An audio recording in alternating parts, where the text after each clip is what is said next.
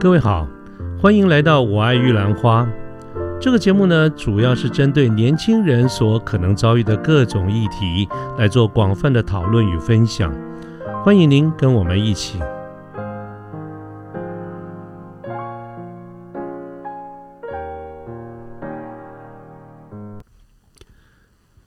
呃，各位好，我是卢天记。现在是民国一百一十年的二月二十号星期六的下午。那么今天呢，按照我们这次的农历节春节的假期刚过，今天基本上是属于补班的日子哈，所以呃几家欢乐几家愁。我看有些公有些公司是有补班，也有些公司呢，其实今天就很慷慨的继续放假了哈。那么不好意思，我们公司属于这种不需要补班的，所以呢，我们今天就开始进行新的一个节目的一个录制。那么今天想跟大家谈什么呢？谈一谈我们这国家从大概在民国五十年以后经济起飞哈，这个经济得到快速的这个成长。那么尤其在很多的这个产品的制造上面，我们都这个得到大量的一个外销的这个机会啊。当时呢，我们国家能够经济的这样起飞，除了我们各个产业的努力之外，其实还有一个非常重要一个推手，就是啊，不管是公部门或私部门，我们有很多的机构能够运用各种会展。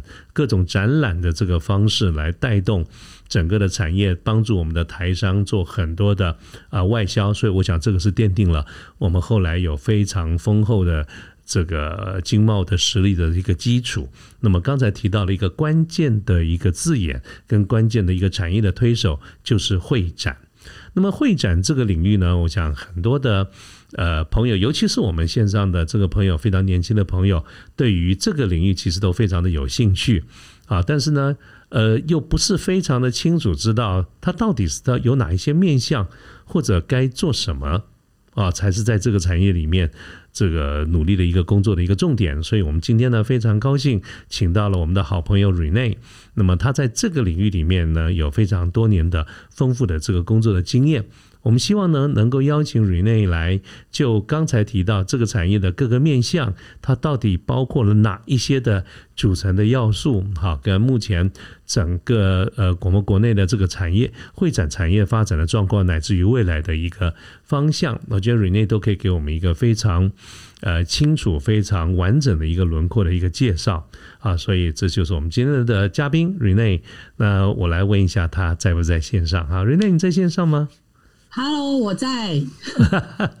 好，还是这个非常有精神的 这个 Rene，这个就是我一向认识的 Rene 哈，就是会展人。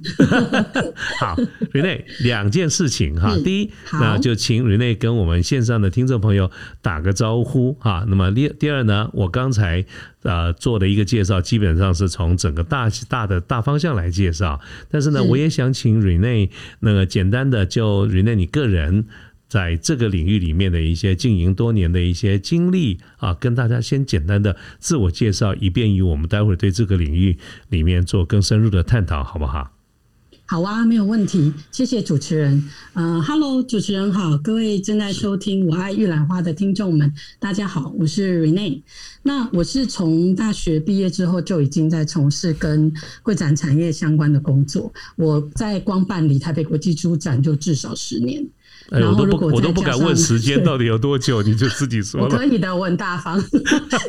对，那如果再加上前后的相关工作经验，就是至少超过十五年在这个业界，那碰触过的这个呃活动类型啊，会展类型是也蛮广泛的。那本身我也曾经就有负责过像展览跟活动的竞标筹划，或者是现场的招商，跟我们到了现场的管理，还有进入到活动的。执行面跟还有公关啊交流以及整体的这个统筹，对。那目前我是在人才天下有限公司担任行政部主任，那个概念就是有一点退居幕后哈，因为年纪也有了，对，就是想要把重心放在这个会展产业人才培训的部分做耕耘。你这样其实就像我们一般那种啊资深的投手的，接下来就当教练了嘛。你现在就是是要当教练了，就对了。没错，我要当教练去了。其实我还很年轻哦，只是觉得说，呃，把舞台留给年轻人，因为会展产业真的需要呃非常有热情的年轻的，那他不怕辛苦，他去冲。所以我觉得以我这个年纪，我会想要，可是大家会缺一个东西，就是怎么把他们带进来。是，所以这也是今天我们呃会有这样的一个。交流的机会嘛，对不对？对对对。那我们公司基本上啊，其实等一下我会提到会展产业本身它的上中下游的关系。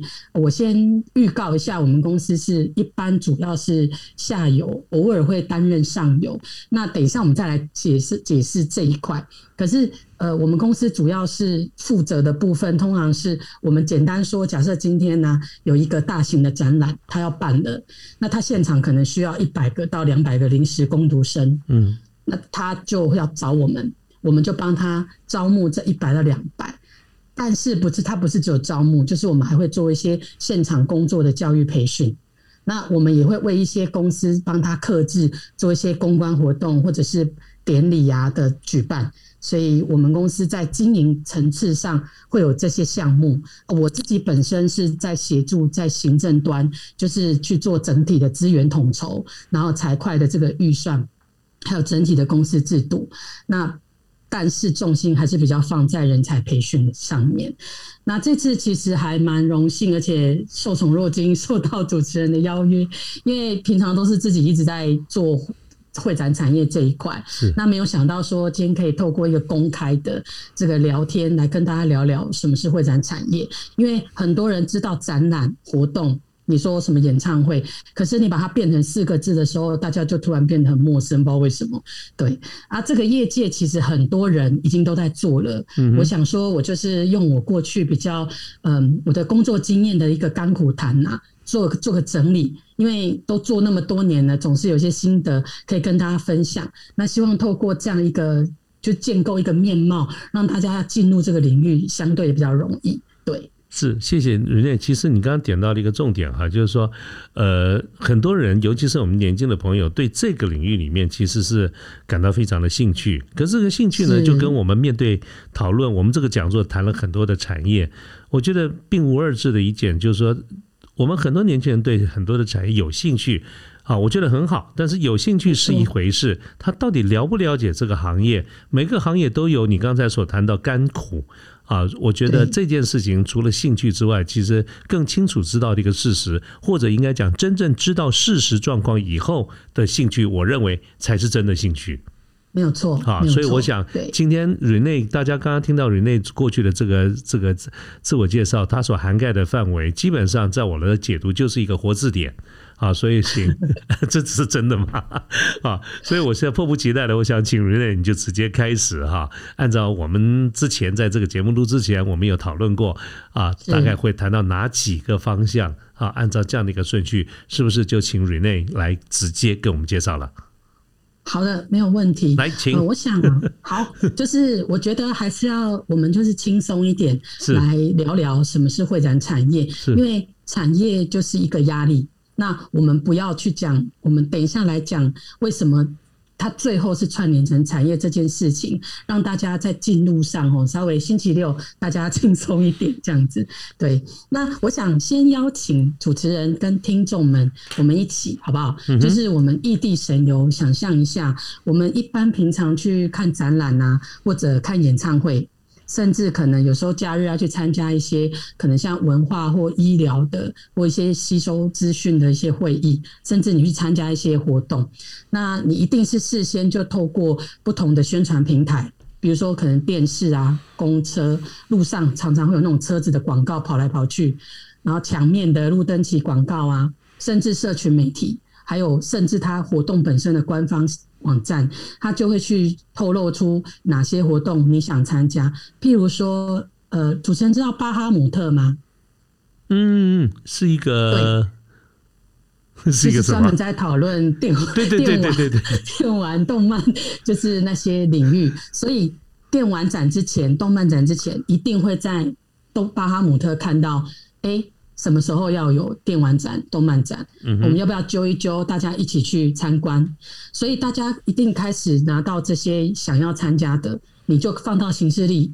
有的人甚至就去买票，为什么？因为像有一些在华山松烟，不是有一些呃什么 Life Friends 啊、复仇者联盟这种，呃，就是我们谈到的肖像权的这个特展，其实你提前两到六个月买票啊，很便宜，因为他利用这些。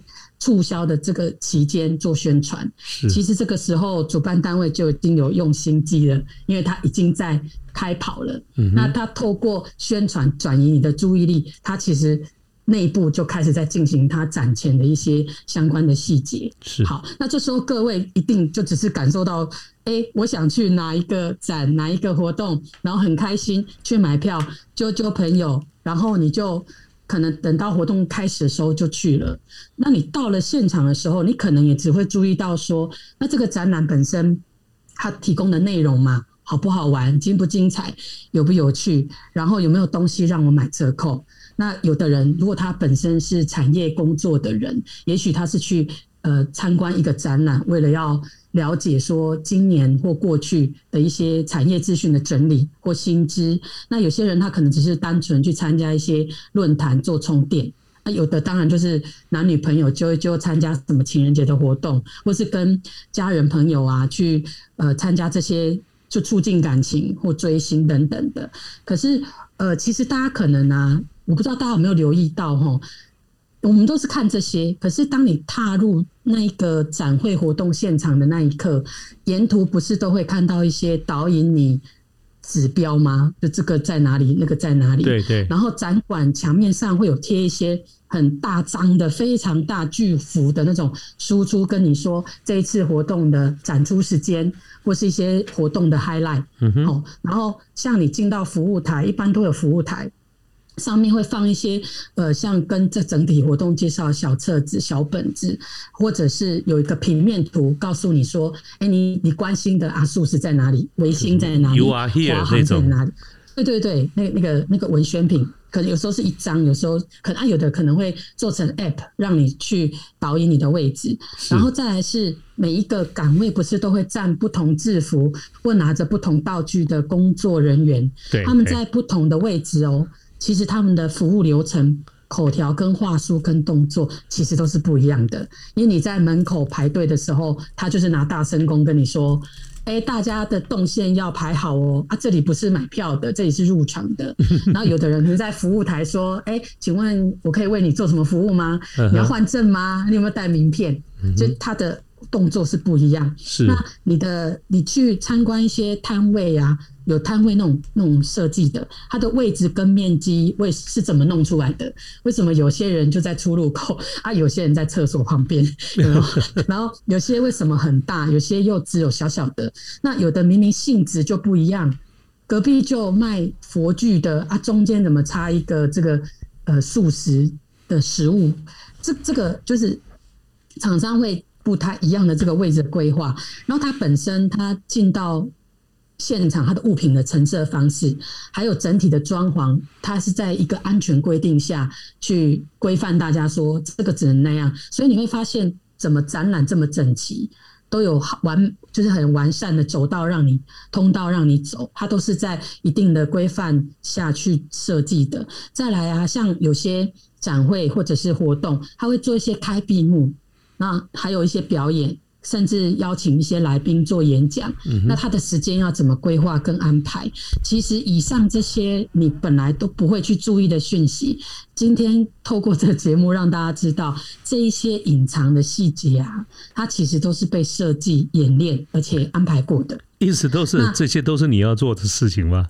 哎，被发现，真的，真的，这当初就是我一个人这样，所以其实你会。碰到的层面还有对象很多，所以我们听起来好烦哦，好繁琐，很烦，真的。因为你看那个指标不能错吧？嗯嗯，你明明该要往前走，你贴成往右，你就去不了，永远去不了那个雄狮旅行社。对，天天地会由此去。对对对，之类的，所以它其实是需要一个相当完善的组织，而且可能已经被妥善分工的一个很专业的团队。从他最初为什么要办这个展览或活动，那他预计要吸引多少人来参加？那因为有多少人参加，就会牵涉到什么样的场地多大，然后呃什么时间可以来办。那以及你你要邀什么？你不能呃一个电脑展邀请一个雄狮旅行社来参展，这很怪吧？嗯嗯，我就是会有这些。再来，你希望人潮很热情来参与，你贵宾在挑选上，你可能一定会挑一下，就最近最夯的那种金曲奖得奖的这个歌手还是什么，跟跟时下的那个。也也很应景。那假设你请一个新闻人物，就是他现在正在闹新闻，那就要看你的目的，为什么你要请他？嗯哦，这这样的一个东西。比如，然后再来是说，可能你没有一些有趣或创意，或者是那种可以亲子互动那种活动，其实人家也不知道来到这个会展活动要做什么。那你是透过什么样的媒体做宣传，让大家都知道，呃，有这样的一个活动存在，以及。比如说，我们在现场来宾啊，我们去参观，你常常有时候你可能一进门口会抱怨说，这主办单位有在规划动线吗？怎么塞成这样？有没有主持人有没有过这样的经验？说怎么动线这么乱？或者是啊，不是说在这里换奖品，怎么到了以后又跟我说去那里？常常会这样子。或者是有的时候，我觉得很多地方安排的，就是说应该要排队的，可是怎么怎么都没有地方排，或者是乱七八糟的。对，就乱七八糟。那大家就喜欢这种乱。民众因为他晚来的，他会觉得我就现在赶快插队。那个早来的才会去那边叫，对不对？因为他很早就来排队。是。所以这个这个这个部分，就是说现场的服务很重要。像刚二月份这个一月份闹得沸沸扬扬，这个电玩展跟动漫展，在疫情最紧张的时候还是办了。可是因为他做好了高规格的防疫，现场有我们第一次在展会。里面看到洗手台，有没有？就是因为它让你做消毒，随时酒精，你经过某一个路口摊位的转角就有酒精可以喷，然后工作人员是待命，额温枪啊什么都准备在手上，然后现场就真的有一个放洗手乳的防疫洗手台让你洗手。OK，我觉得展会很有趣，它会跟着。时代的变化，以前展览做平面，现在因为有数位的产生，所以你可以透过一些数位科技的硬体设备，让可能国外的民众也可以跟着你去逛这个展览。我觉得它是会，它有趣一点就是说，它你不会永远用以前的模式来做展会。那可是这个也考验到工作人员的的那个应变能力啊，就是让我所以它也是得与时俱进的嘛。它得与时俱进，所以你你本身哦，你的层次也会就逼得你不得不嘛，因为就你就只有你能在现场做，你就是要想到这些事情，因为民众会告诉你我不方便了。你现场要让我觉得你有做到服务，不然我为什么要来？因为很多展览的门票还不便宜啊，所以他一定要做到这些。那像我们有时候也会帮年长者或身障人士设一些专属的服务通道。是。那呃，像有些妇女她可能需要哺乳室，特殊的宗教像穆斯林，你就要规划有一个祈祷室。毕竟我们台湾要做到专业展览，一定会有世界各地来的人。这些你就一定要做，因为你没做，他就是他一个小小观点不好，他就会说以后不要去。那这个就不是我们当初要办这个展会的目的。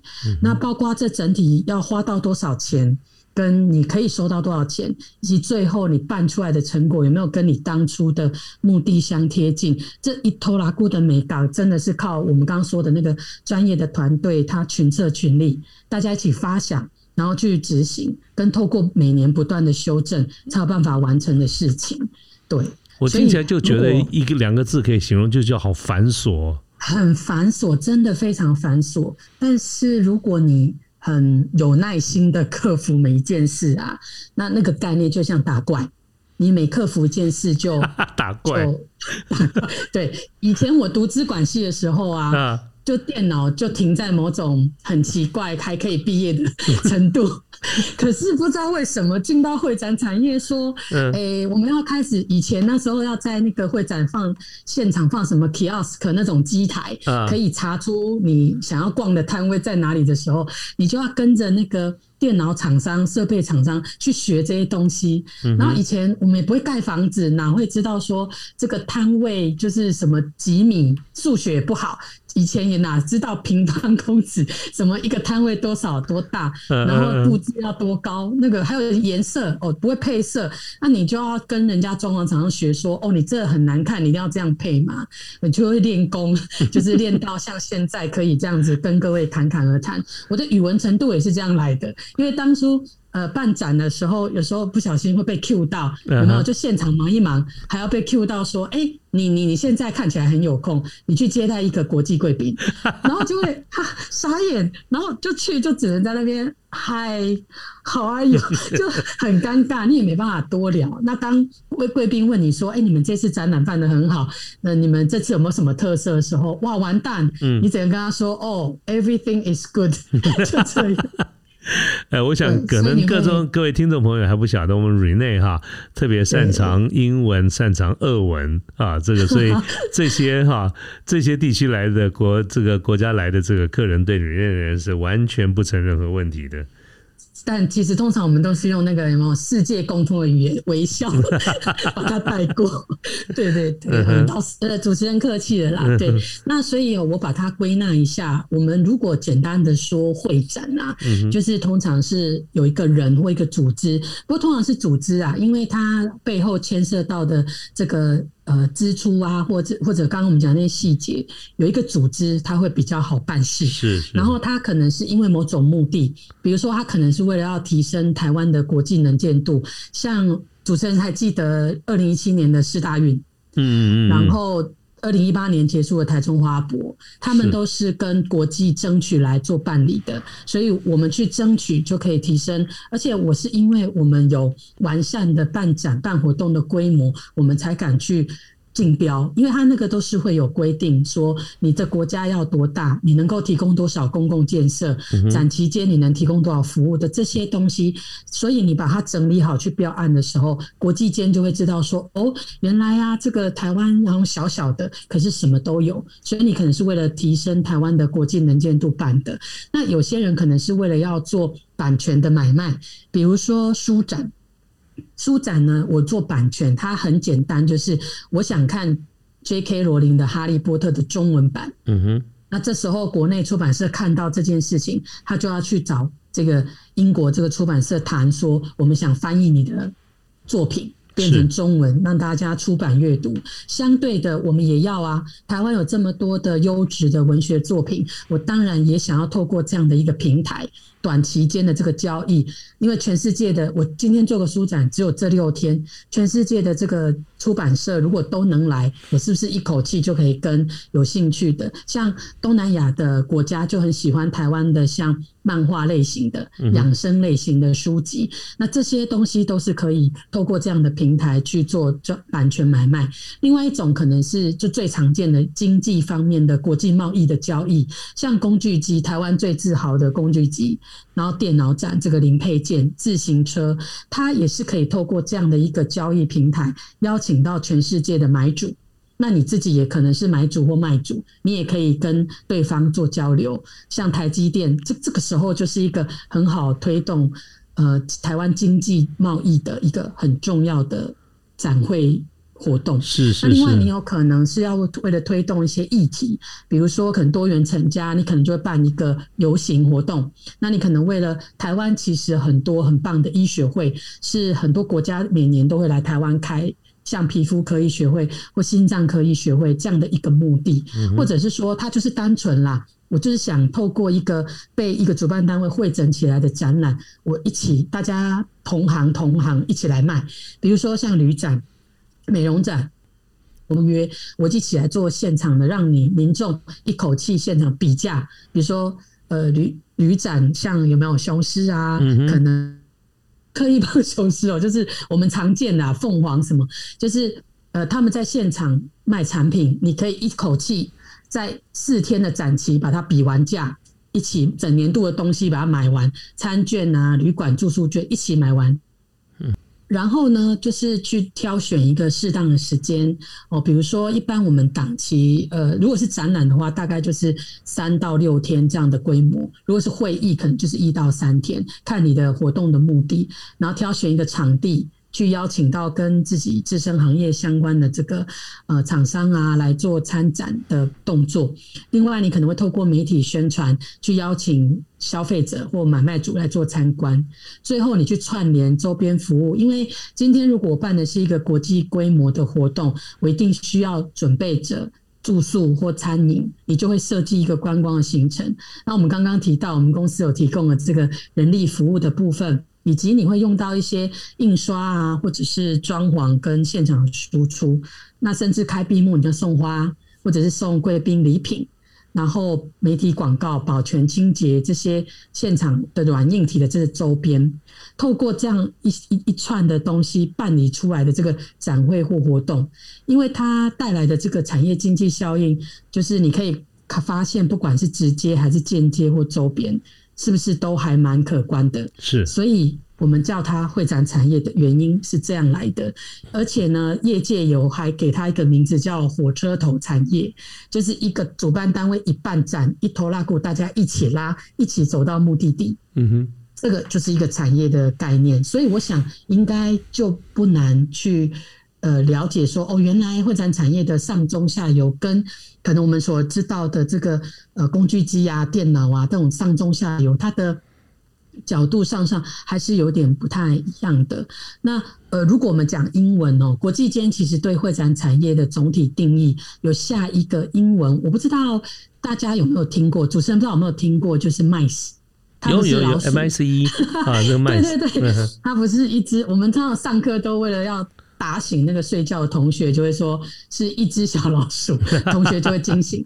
因为它拼法也是 M I C E，对。是。那我们我们细部分一下这个 M I C E 的一个定义的话，其实 M 指的是 meetings，meeting 指指的是企业内部的会议。比如说星期一早上如果要跟呃老板开会，是不是很痛苦的那一种 那种会议，或者是可能哎年度。绩效检讨的这个绩效检讨会，这种内内部的或公司内部这种教育培训小型的这种会议，那呃，I 指的是 incentives，它叫奖励旅游。奖励旅游顾名思义就是奖励员工的旅游，很简单啦，没有很复杂。那因为奖励员工的旅游，它规模可大可小，而且呢，因为有时候你要设计流程嘛。